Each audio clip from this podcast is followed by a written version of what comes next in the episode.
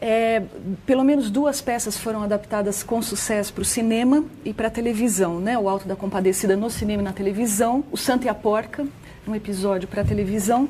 A farsa e da boa preguiça a força, e uma mulher a farsa também, sol, perfeito. Né? Essas e, quer dizer, a televisão é um veículo eminentemente de massa, né?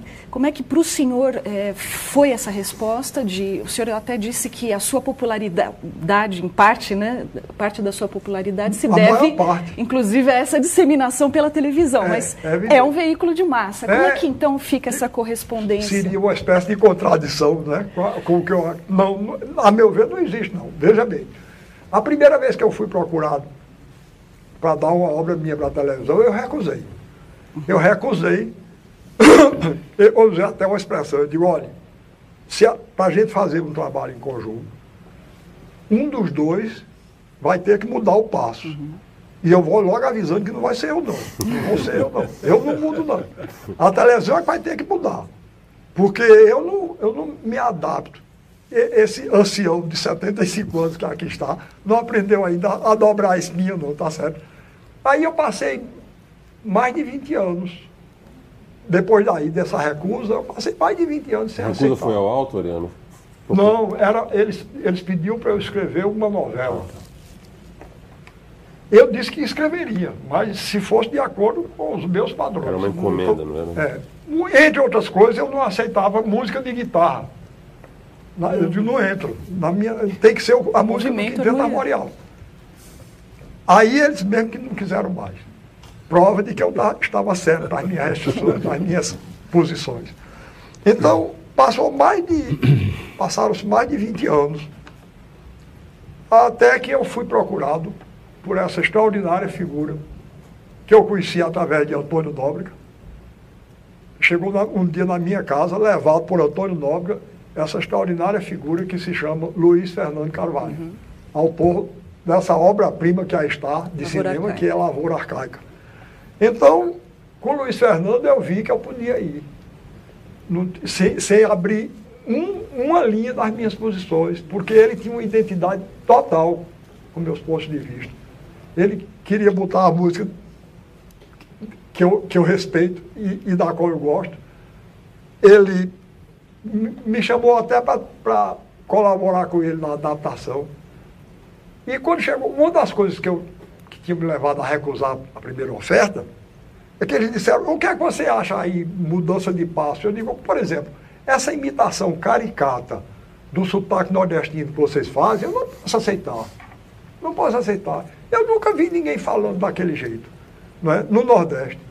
Não, não se fala daquele jeito no Nordeste, não. Eu digo, o que eu quero? Aí Luiz Fernando perguntou, e como é que vamos falar isso? Essa conversa não foi com o Luiz Fernando, não. Uhum. Essa conversa foi com o primeiro que me procurou. Agora, Luiz Fernando disse, quando chegou nesse momento, disse, num determinado momento, e como vamos falar? Eu disse, cada um fale com a, com a, a linguagem do seu lugar. Tá certo? Porque a unidade do Brasil é uma unidade de contraste então, eu, eu digo, eu só não quero é miado e chiado. Que, que é um sotaque que não é de estado nenhum. É caricatura. É, é, é, é sotaque de aeroporto. Eu, eu, eu, só vi gente falando daquele jeito em aeroporto. não é?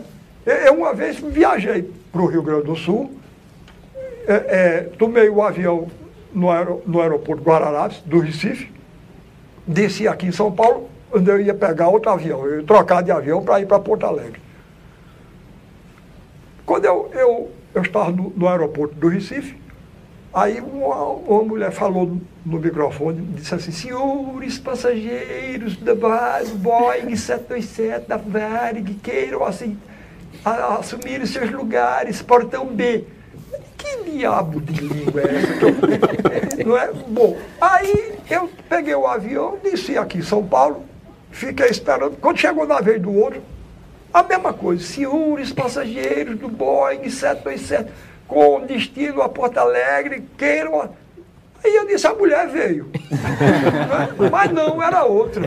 Tá certo que elas estão falando desse jeito, uma coisa que eu não sei, aquilo não é sotaque de lugar nenhum. Pois bem, a peça foi encenada com atores gaúchos, mineiros, uhum. carioca, paulista e nordestino, e todo mundo falou Eu disse, você olha, o Alto da Compadecida, por exemplo, não tem um erro de português lá. Eu não procuro imitar a letra. Eu procuro imitar o espírito, recriar o espírito da linguagem popular. Uhum.